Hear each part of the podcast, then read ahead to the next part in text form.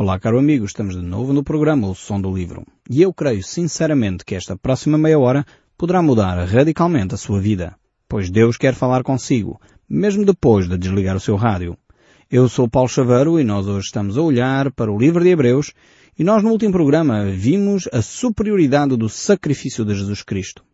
Pois ele ofereceu-se a si mesmo. Não era igual aos sacrifícios da velha aliança, que eram feitos com animais que repetidamente teriam que ser sacrificados pelo pecado do povo. Não, o sacrifício de Jesus é superior porque foi um único sacrifício que foi válido para todas as pessoas para sempre. E nós vamos realmente começar a nossa reflexão uh, exatamente nesse ponto onde paramos no último programa. Uh, vamos deixar uh, enfim, para trás este capítulo 9 e vamos tentar entrar agora no capítulo 10, que é um capítulo um pouco mais intenso, um pouco mais carnudo também, usando a expressão que o autor sagrado usa aqui de, de precisar de comer comida sólida em vez de uh, beber constantemente leitinho. Mas vamos pegar ainda no verso 25 e fazer então a transição para o capítulo 10. Diz assim o verso 25 do livro de Hebreus, no capítulo 9 nem ainda para se oferecer a si mesmo muitas vezes, como o sumo sacerdote cada ano entra no lugar santo dos santos com sangue alheio. Ora, nessa altura, nesse caso, seria necessário que ele tivesse sofrido muitas vezes desde a fundação do mundo, agora, porém, ao se cumprir os tempos, se manifestou uma vez por todas para aniquilar, pelo sacrifício de si mesmo, o pecado. Então o sacrifício de Cristo foi um, um só sacrifício, uma só vez, e foi válido para todas as ofensas. Não há pecado, por maior que seja, que não possa ser coberto pelo sangue de Jesus. Não há pecado, por maior que seja, que seja maior do que a dádiva de Cristo Jesus que se ofereceu a si mesmo. Por isso mesmo, você que me está a ouvir, Alguns ouvintes estão em presídios, alguns ouvintes estão a cumprir penas, alguns pensam que têm pecados que não serão perdoados. Eu quero dizer, todos os pecados que você possa cometer podem ter o perdão de Deus.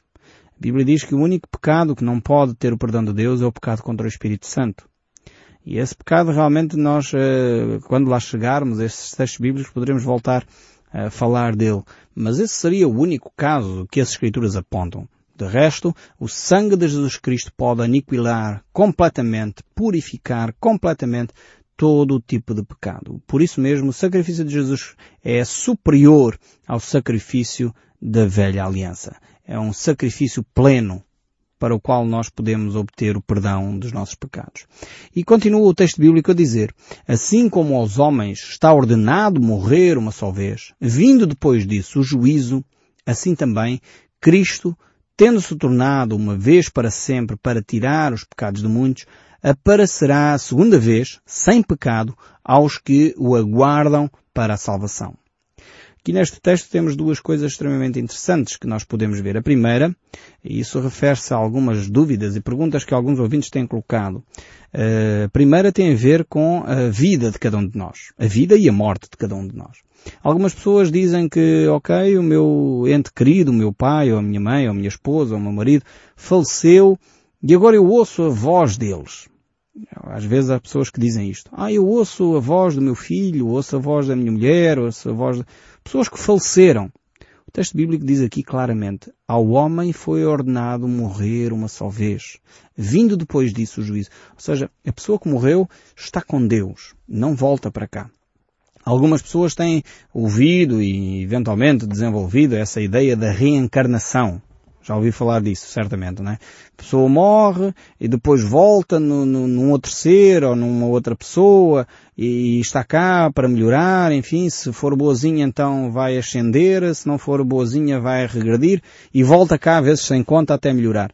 A Bíblia é muito clara e eu vou citar de novo este texto bíblico de Hebreus, capítulo 9, verso 27. Sublinhe na sua Bíblia se tem dúvidas sobre isto.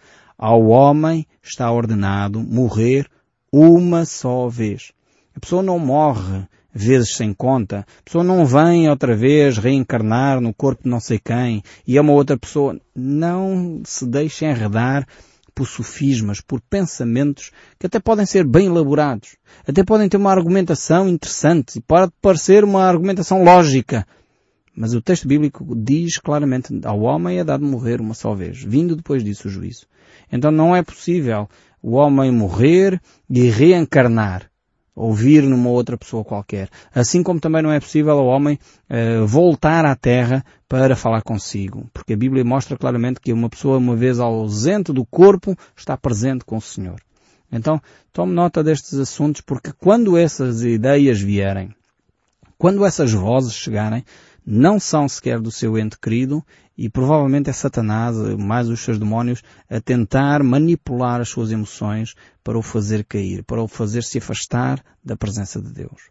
Isto é um primeiro aspecto que não é o foco central aqui, mas eu tinha que dizer isto por tantas pessoas que nos fazem perguntas, eu não podia deixar de mencionar este aspecto aqui porque o texto bíblico está aqui diante de nós é, e é muito claro sobre esta matéria. E depois temos aqui um outro aspecto que tem a ver também com a vinda do nosso Senhor Jesus Cristo. Assim também, diz aqui o texto bíblico, tendo-se oferecido uma vez para sempre para tirar os pecados de muitos, aparecerá a segunda vez, sem pecado, aos que o aguardam para a salvação. Então temos aqui este aspecto extremamente importante que fala acerca da segunda vinda de Cristo. A segunda vinda de Cristo uh, também é claro que ninguém sabe o dia nem a hora.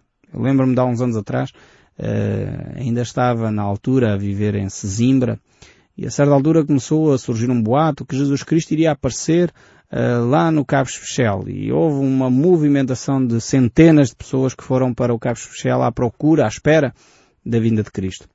Uh, o nosso país tem estes fenómenos assim um pouco estranhos. Uh, eu quero dizer que quando Cristo vier, ninguém sabe o dia nem a hora, diz as Escrituras. Portanto, não se iluda se alguém disser, ah, vai, Cristo vai aparecer não sei onde. Não acredite. Jesus Cristo alertou-nos para esse facto. Agora, no entanto, a Bíblia também nos alerta que Jesus Cristo vai aparecer de facto uma segunda vez. Ele virá agora não mais como o homem manso e humilde de coração, mas ele virá como um rei e senhor para julgar a humanidade. Então este é o papel distinto. Aquele papel que os discípulos estavam à espera que Jesus cumprisse uh, durante a sua vida terrena, ele não cumpriu, porque ele viria fazê-lo numa segunda vez. Quando vier a segunda vez. A primeira vez ele veio para salvar o que se havia perdido. A segunda vez Jesus Cristo virá assim pegar naqueles que obtiveram a salvação e virá julgar a humanidade. Este é o papel de Jesus. Ele virá como juiz. Ele virá para, de facto, estabelecer o seu reino entre nós. E que será um reino de justiça, um reino de paz, mas será também um reino em que é um reino onde o juízo será executado. E assim, desta forma, chegamos agora ao capítulo 10. Portanto, com com este fecho do capítulo 9, entramos assim no capítulo 10, verso 1. Diz assim o texto bíblico. Ora, visto que a lei tem sombra dos bens vindouros, não a imagem real das coisas, nunca jamais pode tornar perfeitos os ofertantes, com os mesmos sacrifícios que ano após ano perpetuamente eles oferecem. O que é que este texto está a dizer? Ele está a dizer que claramente aquilo que era eh, a lei mosaica, os sacrifícios da era de Moisés, eles não podiam aperfeiçoar eh, as pessoas não podiam tornar as pessoas melhores. Só o sangue de Jesus Cristo é que pode realmente purificar todos os nossos pecados. Só o sangue de Jesus Cristo pode efetivamente alterar o nosso comportamento, alterar as nossas motivações, alterar o nosso caráter. As pessoas que rejeitam a Jesus uh, são pessoas que de facto perdem esta perspectiva da vida, quer da vida presente, quer da vida futura são pessoas que no fundo vivem desesperadas. Eu já tenho, infelizmente, que ter realizado vários funerais. E é um momento sempre muito difícil. Seja funerais de cristãos ou seja funerais de pessoas que não são cristãos. É óbvio que com os cristãos é muito mais simples, porque nós temos uma esperança, uma certeza da vida eterna, a esperança da ressurreição e a certeza de que um dia voltaremos a estar juntos. Isso consola o nosso coração ainda que de alguma forma seja sempre difícil por causa da saudade, da perda que nós estamos a sentir, as lágrimas correm, não tem mal nenhum um cristão chorar, atenção, algumas pessoas acham que é pecado um cristão chorar, não, não é. Jesus Cristo chorou quando perdeu Lázaro e ele ia ressuscitar Lázaro logo a seguir. Portanto, não faz mal nenhum cristão chorar a perda de um ente querido. Não tenha problemas com isso. Mas ao mesmo tempo, não precisamos de entrar em desespero. Um cristão não precisa de entrar em desespero. Se outra pessoa é cristã, ou outra pessoa aceitou Jesus como seu Senhor e Salvador, ela terá a vida eterna, ela estará na presença de Deus e um dia estaremos juntos de novo. E a Bíblia diz que nós estaremos e passaremos a eternidade juntos. Portanto, vale a pena ficar na presença de Deus, na comunhão com Cristo. Agora, quando tenho que celebrar um funeral de alguém que não tem Cristo, já me aconteceu celebrar a pedido da família um funeral uh, de uma pessoa que se dizia ateu. Portanto, pessoa que não tem esperança nenhuma. É óbvio que naquele funeral eu não falei do defunto. Falei aos presentes. Falei àqueles que estavam ali e que ainda podiam tomar uma decisão para poder seguir a Cristo.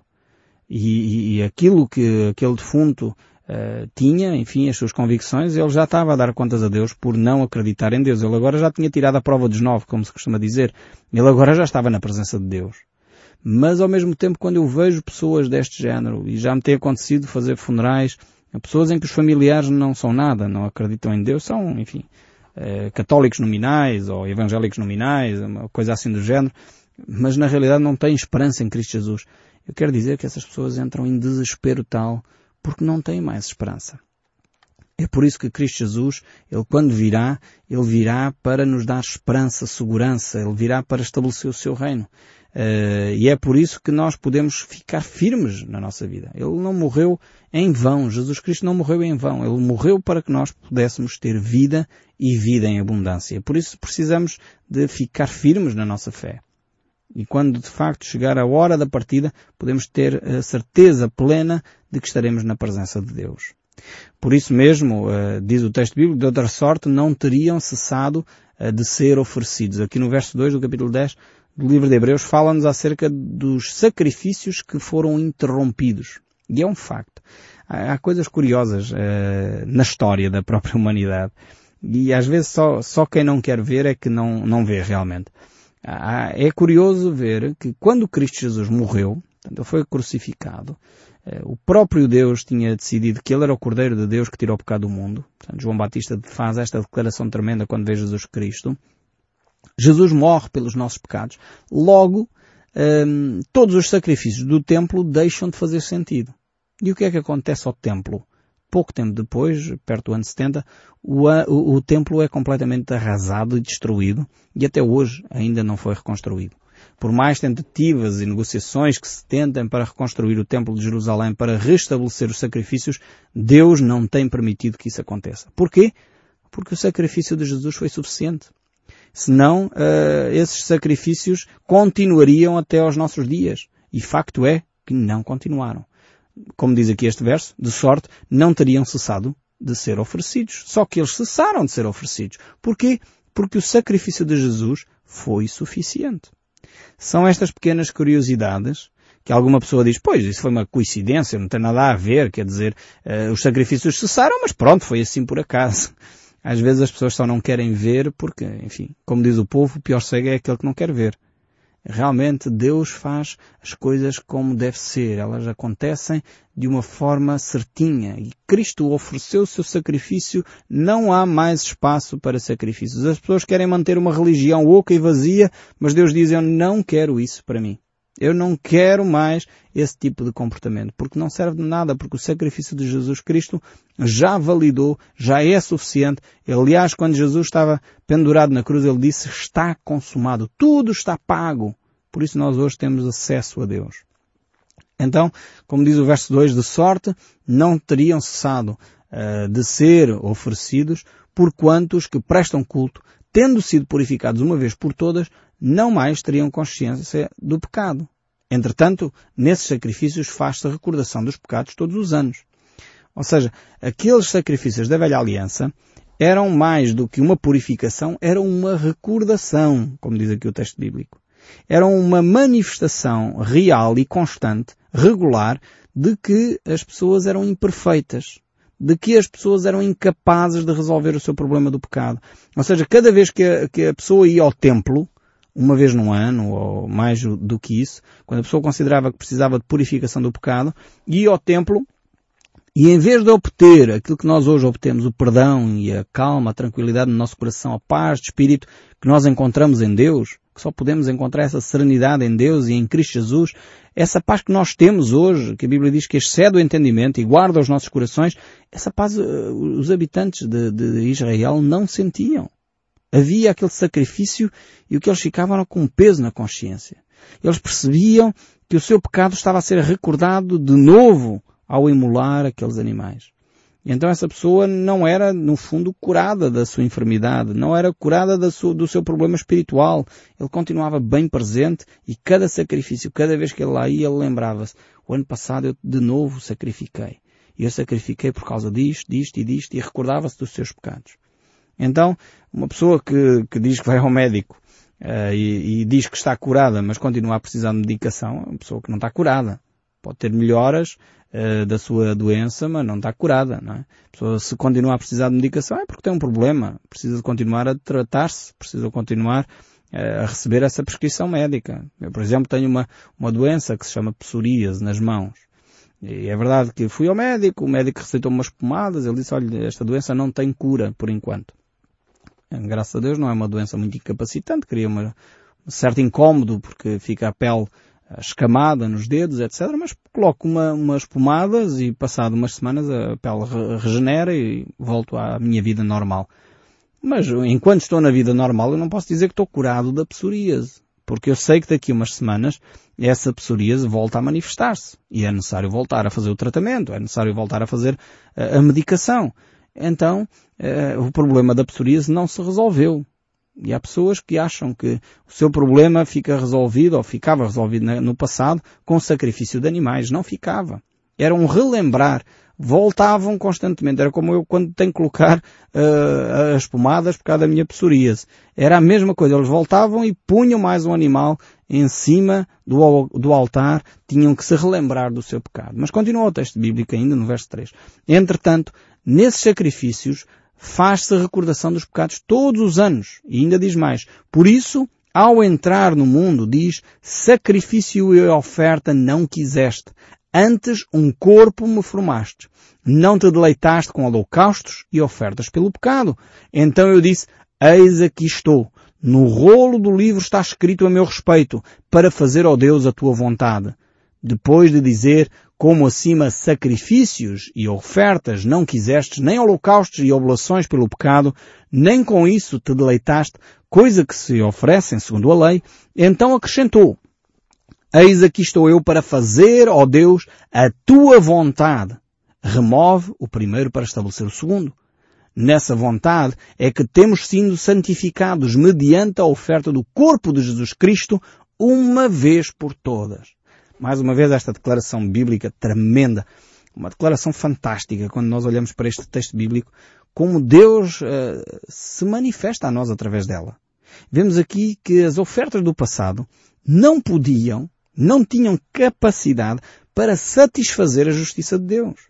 Por isso mesmo, o próprio Deus, ao perceber que as nossas ofertas eram não tinham resposta, as nossas ofertas eram limitadas, eram, eram incapazes, eram imperfeitas. O próprio Deus encontrou uma solução nele mesmo. E qual era a solução? Entregar-se a si próprio por amor de nós. Eu fico, fico às vezes eh, extasiado ao, ao olhar para o amor de Deus. Desculpa-me eu abrir assim o meu coração convosco, ser assim tão transparente. Mas às vezes faz-me confusão quando as pessoas dizem, ah, Deus é mau, Deus é injusto, Deus, Deus é um Deus punitivo é porque não leem a Bíblia. Quando nós lemos a Bíblia, quando nós compreendemos a palavra de Deus, Deus é um Deus de amor tremendo. Ele entregou-se a si próprio, por si, por mim, para que você e eu não fôssemos condenados. A Bíblia fala-nos de coisas tremendas. Se nós voltarmos ao livro do, do Êxodo, eu não sei se você conhece, o livro do Êxodo é o segundo livro da Bíblia, do Velho Testamento. Eh, e voltarmos àquela secção em que Deus dá a lei, capítulo 20 do livro do Êxodo, lá tem os Dez Mandamentos, Muitas vezes nós só sabemos os Dez Mandamentos, mas há, há, há capítulos antes e depois. E é curioso que Deus dá um capítulo depois, que é o capítulo 21, que tem um, um, um relato muito estranho. Eu gostava de ler este relato para si, uh, e, e a, a, pergunta é, porquê é que Deus incluiu aqui este relato uh, no capítulo que dá a lei? Deus dá a lei no capítulo 20 e logo a seguir dá este relato. Eu vou lê-lo para si, você provavelmente vai concordar comigo que é um relato um bocado estranho. Diz assim, capítulo 21 do livro do Êxodo, verso 1. São estes os estatutos que lhe propurás. Se comprares um escravo hebreu, seis anos servirá, mas ao sétimo sairá forro de graça. Se entrou solteiro, sozinho sairá. Se era casado, então sairá com sua mulher. Se o seu senhor lhe der a mulher, e ele der à luz um filho ou filha, a mulher e os filhos serão do seu senhor e ele sairá sozinho. Porém, se o escravo eh, expressamente disser, eu amo a minha mulher e os meus filhos, não quero sair forro, então o seu senhor o levará aos juízes e o fará chegar à porta, à ombreira, e o seu senhor lhe furará a orelha com uma sevela, e ele o servirá para sempre. Temos aqui esta secção, não sei se você concorda comigo, que é uma secção um pouco estranha. Ela fala aqui acerca da escravatura. E eu quero dizer que esta escravatura não é a mesma escravatura do século XV. Não estamos a dizer aqui que Deus aprova a escravatura de acordo com o modelo do século XV. Aqui esta escravatura é muito mais parecida com aquilo que nós temos hoje de trabalho pago e do sistema de segurança social que nós temos do que propriamente com a escravatura do século XV em que o escravo não tinha direitos absolutamente nenhums. Aqui ele fala acerca desta lei. E depois o Salmo 40 tenta explicar um pouco esta, esta ideia que nós acabamos de ler aqui em Êxodo 21. Diz assim o capítulo 40 dos Salmos, verso 6. Sacrifícios e ofertas não quisestes. Abristes os meus ouvidos a holocaustos e ofertas pelo pecado não requerestes. Então eu disse, eis aqui o rolo do livro, está escrito a meu respeito. O que é que isto tem a ver então com a relação com Deus? É que quando nós, como pessoas normais, éramos escravos do pecado, Cristo veio para nos libertar. E ele, ao dar essa possibilidade de liberdade, que ele comprou-nos por bom preço, como diz o apóstolo Pedro, com o preço do seu sangue, ele então dá-nos a possibilidade de nós sairmos livremente. Mas nós podemos ter esta opção de ficar e dizer eu quero servir a Cristo. Quero servi-lo por amor. Este escravo não saía porque amava a sua esposa, amava os seus filhos e por isso ele ficava a servi-lo para sempre. Livremente a servir para sempre. E é exatamente esta a ideia que nós encontramos aqui. Aqui no livro de Hebreus, capítulo 10, verso 10, ele diz, Nessa vontade é que temos sido santificados mediante a oferta do corpo de Jesus Cristo uma vez por todas. Jesus Cristo entregou-se por amor de nós. E nós, em resposta a esse amor, dizemos, sim, Senhor, eu quero ficar. E vemos aqui ainda o verso 11. Ora, todo o sacerdote se apresenta dia após dia a exercer o serviço sagrado e a oferecer muitas vezes o mesmo sacrifício, que nunca jamais pode remover pecados. Jesus, porém, tendo oferecido para sempre um único sacrifício pelos pecados, assentou-se à destra do Pai. Temos aqui este tremendo texto e eu espero sinceramente que o som deste livro continue a falar consigo, mesmo depois de desligar o seu rádio. Que Deus o abençoe ricamente e até ao próximo programa.